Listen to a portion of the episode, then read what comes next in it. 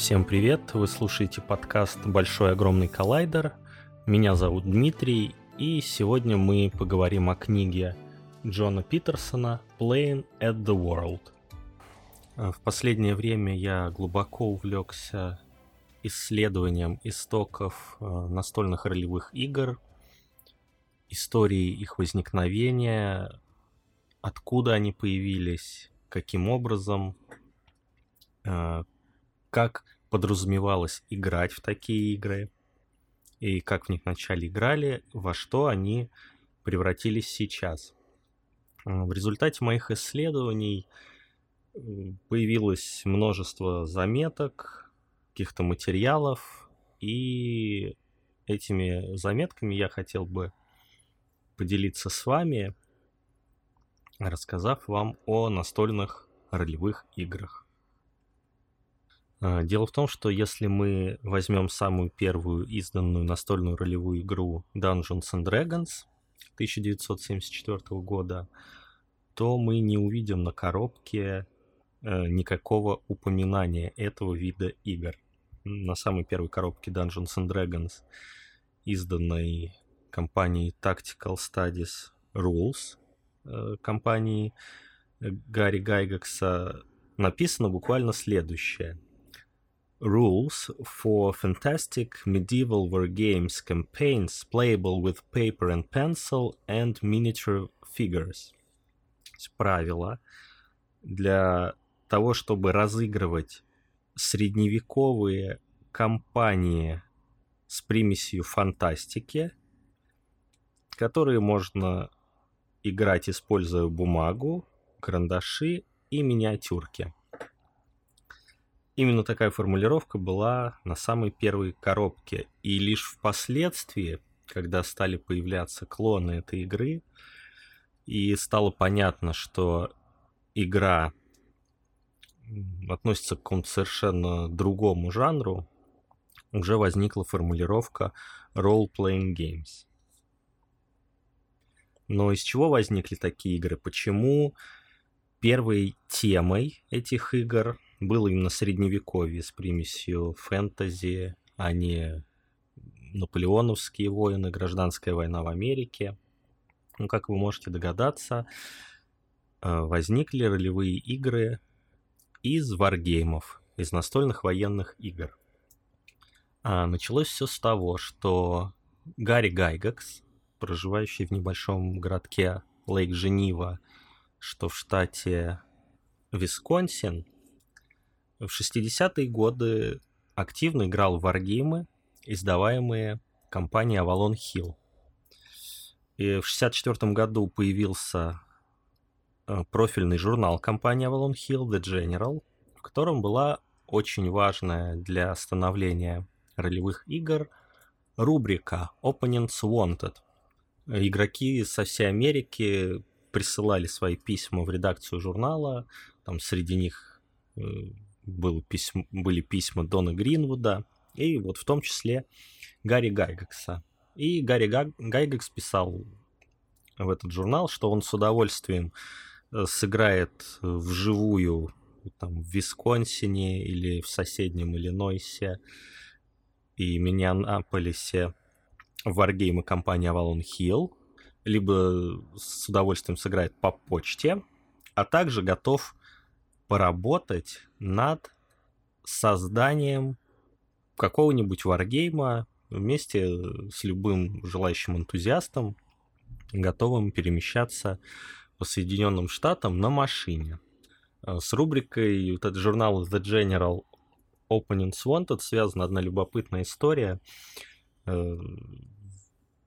В нее писали игроки со всей Америки, они рассказывали о том, что создают, создают свои клубы, приглашали вступать в эти клубы э, других игроков, опять же, со всей страны. То есть клубы не обязательно имели физическое положение, это могли быть клубы по...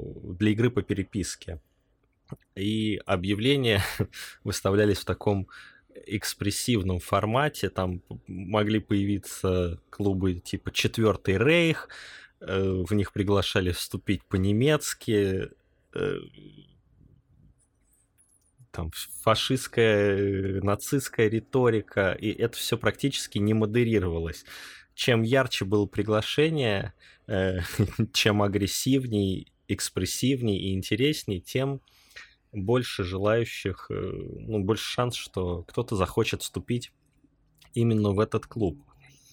И вот э, Гарри Гайгакс, найдя себе там, определенное число оппонентов и наблюдая за тем, как в этой рубрике происходит общение, э, сделал вывод, что количество игроков в варгеймы в Америке уже такое, что, в общем-то, можно создать какой-то местный конвент с физическим присутствием, на который эти игроки бы приехали. Одним из таких клубов э, была организация под названием International Federation of Wargaming, который состоял Гарри Гайгакс. Э, ну, название международное было обусловлено тем, что в ней состоял как минимум один пуэрториканец и один немец.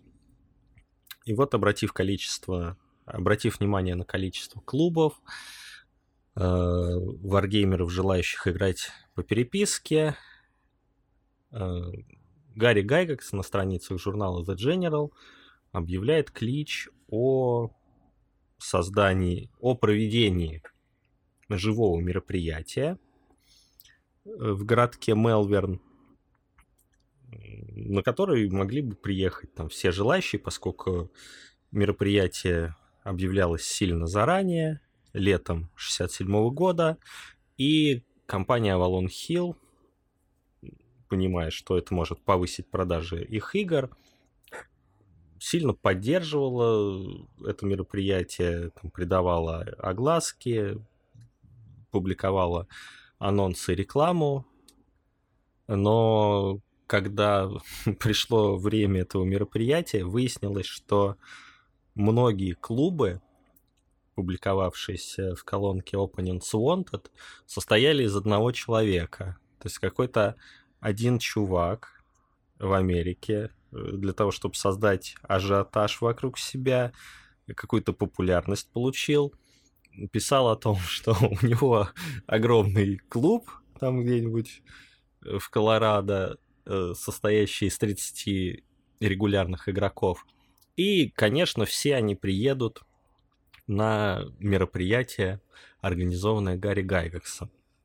В итоге Э, International Federation of Wargaming после проведения первого такого мероприятия чуть не закрылась из-за того, что член, ну, члены этого клуба, естественно, организовывали мероприятия своими личными взносами, а число реальных участников ну, было таким невысоким, что организаторы оказались в минусе.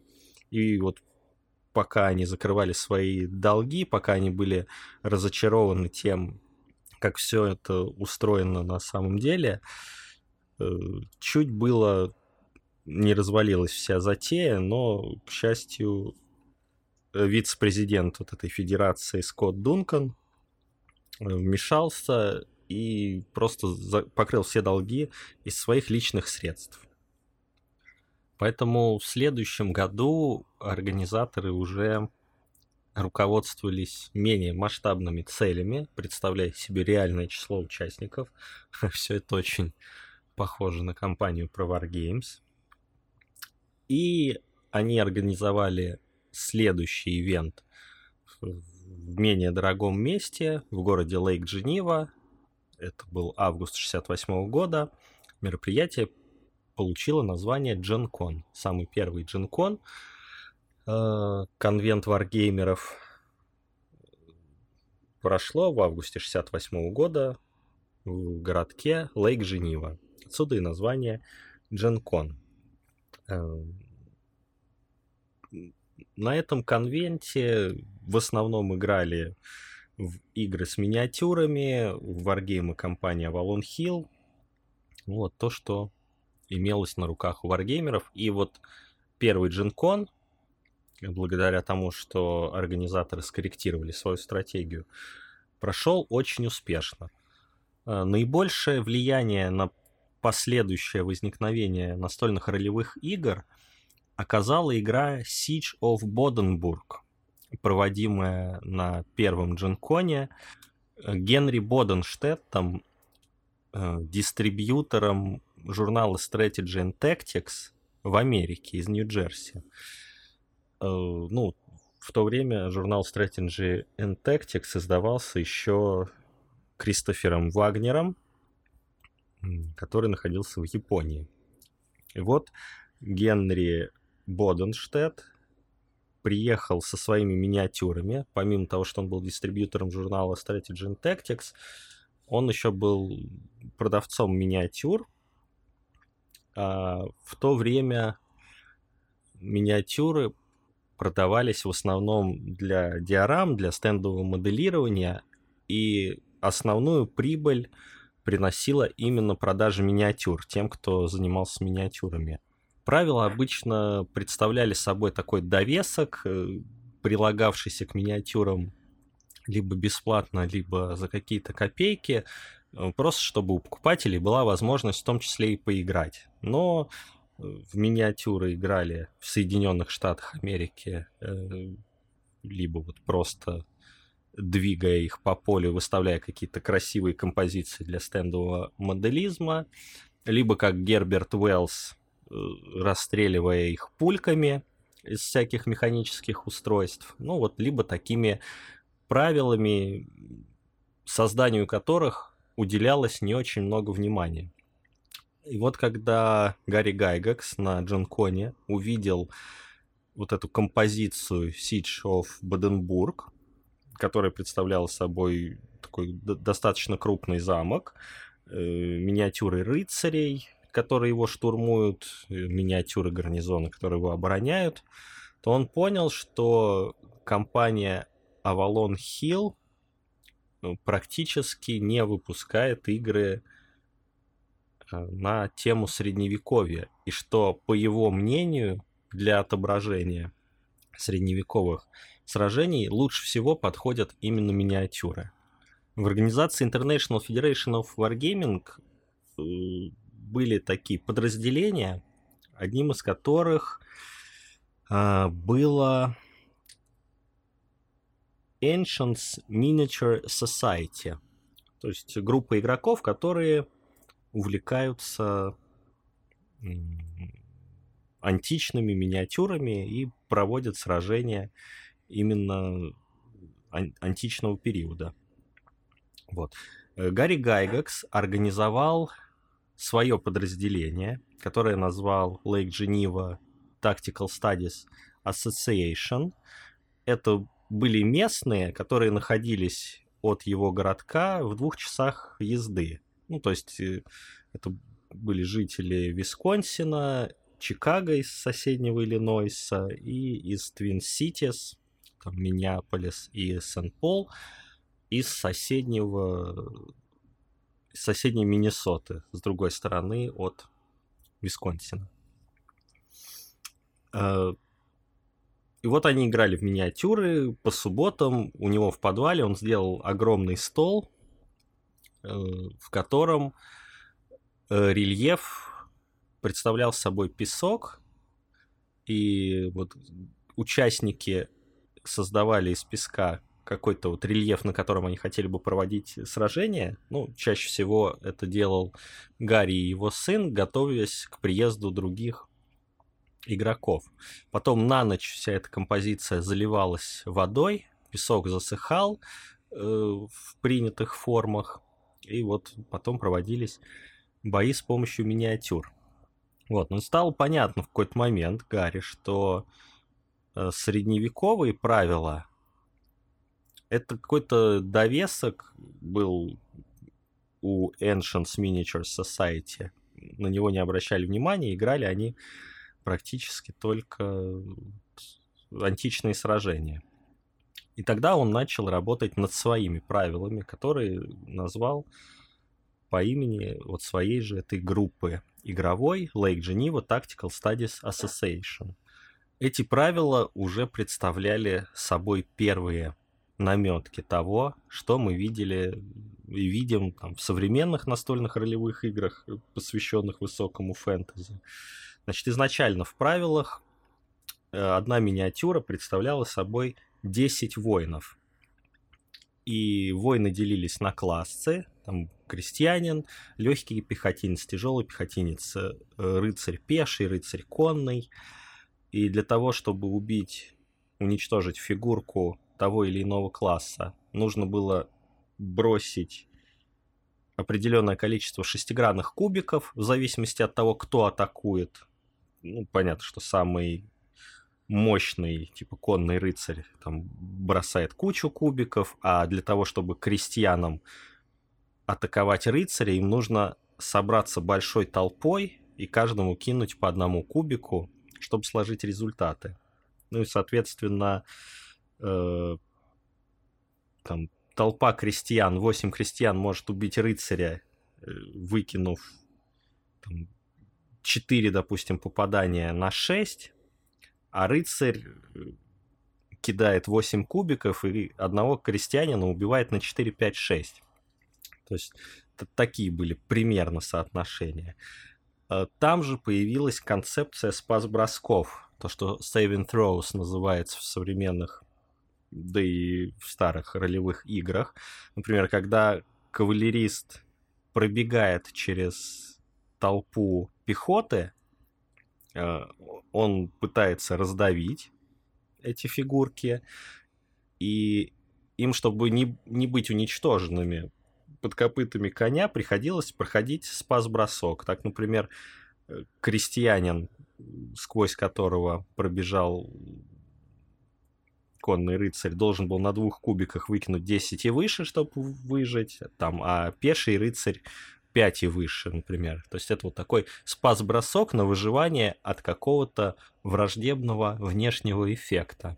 Более того, э, Lake Geneva Tactical Studies Association э, создала еще такое подразделение в рамках International Federation of Wargaming, посвященное средневековым сражениям, э, в которые вот эти свои правила игры с миниатюрами интегрировала. Э, эта группа называлась Castle and Crusade Society. Общество любителей замков и крестовых походов, наверное, так можно сказать. Главным документом этого общества были правила Lake Geneva Tactical Studies Association – у Castle and Crusade выходил, э, ну, выходил свой фанзин, журнал, который назывался Domesday, но, естественно, все участники произносили его как Doomsday. В этом журнале публиковались там какие-то новые правила, рассказы о собственных партиях, э, варианты применения тех или иных правил, варианты розыгрыша тех или иных событий.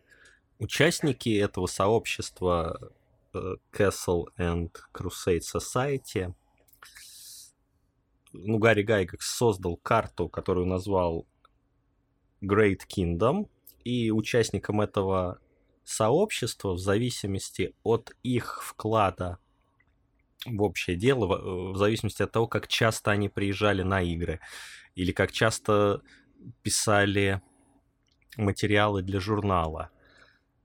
Э, он выдавал им на этой карте Великого Королевства определенные наделы, в общем, в зависимости от их э, ранга внутри сообщества.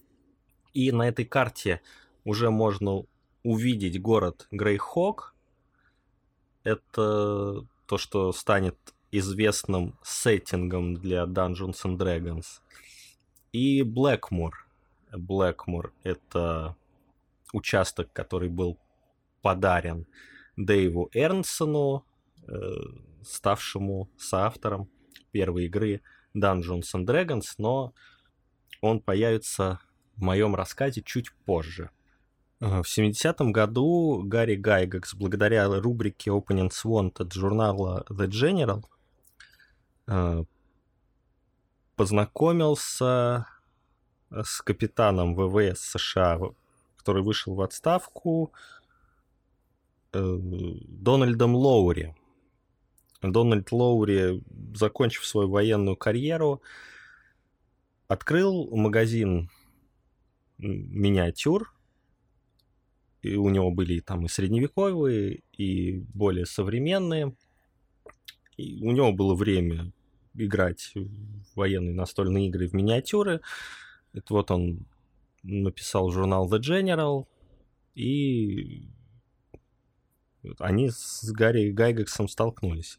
В это же время Гарри Гайгекс ушел со своей работы, там что-то связанное со страхованием.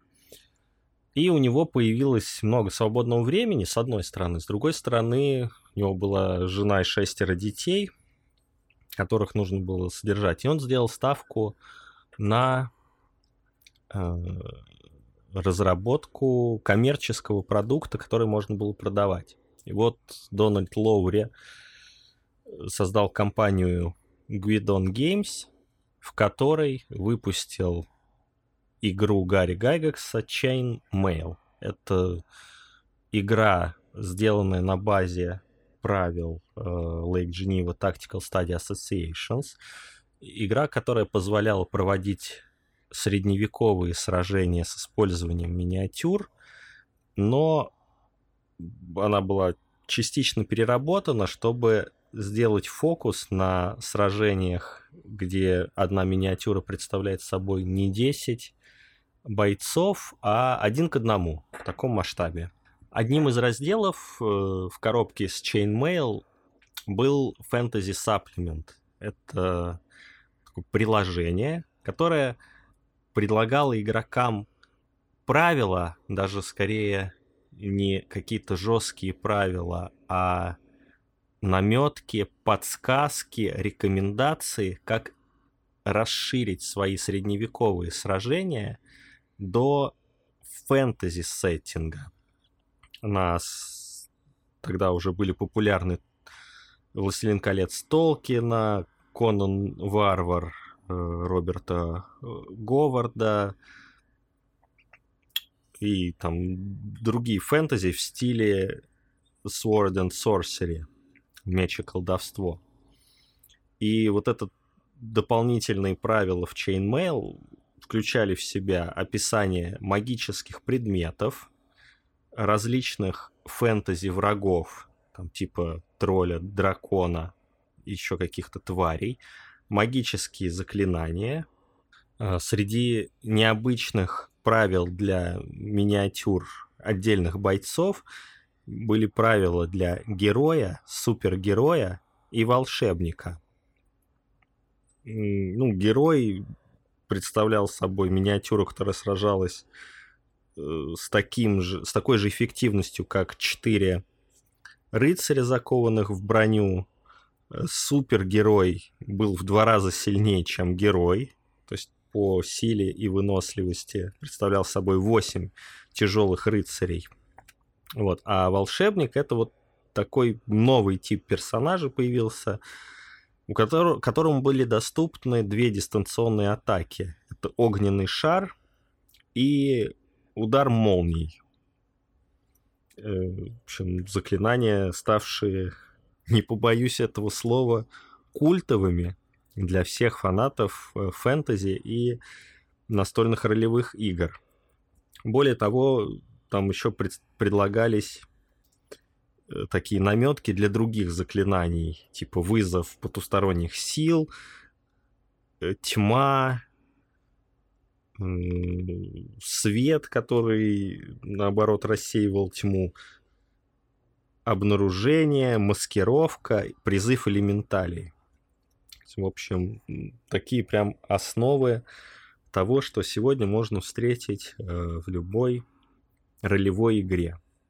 Вот. И Гарри Гайгакс продолжал писать в различные варгеймерские журналы, в том числе э, в Panzerfaust, главным редактором которого был Дон Гринвуд. И Гарри Гайгакс играл как в средневековую версию правил с миниатюрами, так и в фантазийную. Ему это очень нравилось. Соответственно, и статьи он писал, тоже в том числе про фантазийную. И вот эти статьи, они породили раскол. Э, Дон Гринвуд стал получать множество гневных писем от читателей, типа, а что тут эта выдумка делают в нашем серьезном историческом хобби, э, перестаньте публиковать, значит, этот бред с магией и драконами, пусть они э, куда-нибудь еще в другое место пишут. Тем не менее, фанаты у фэнтези расширения игры Chainmail нашлись, и таким образом эта игра стала основой того, что впоследствии станет тактической составляющей настольных ролевых игр. На этом я хотел бы завершить первую часть рассказа, а следующую часть мы начнем с истоков появления ведущего э, в настольной ролевой игре. Всем спасибо за внимание и до новых встреч!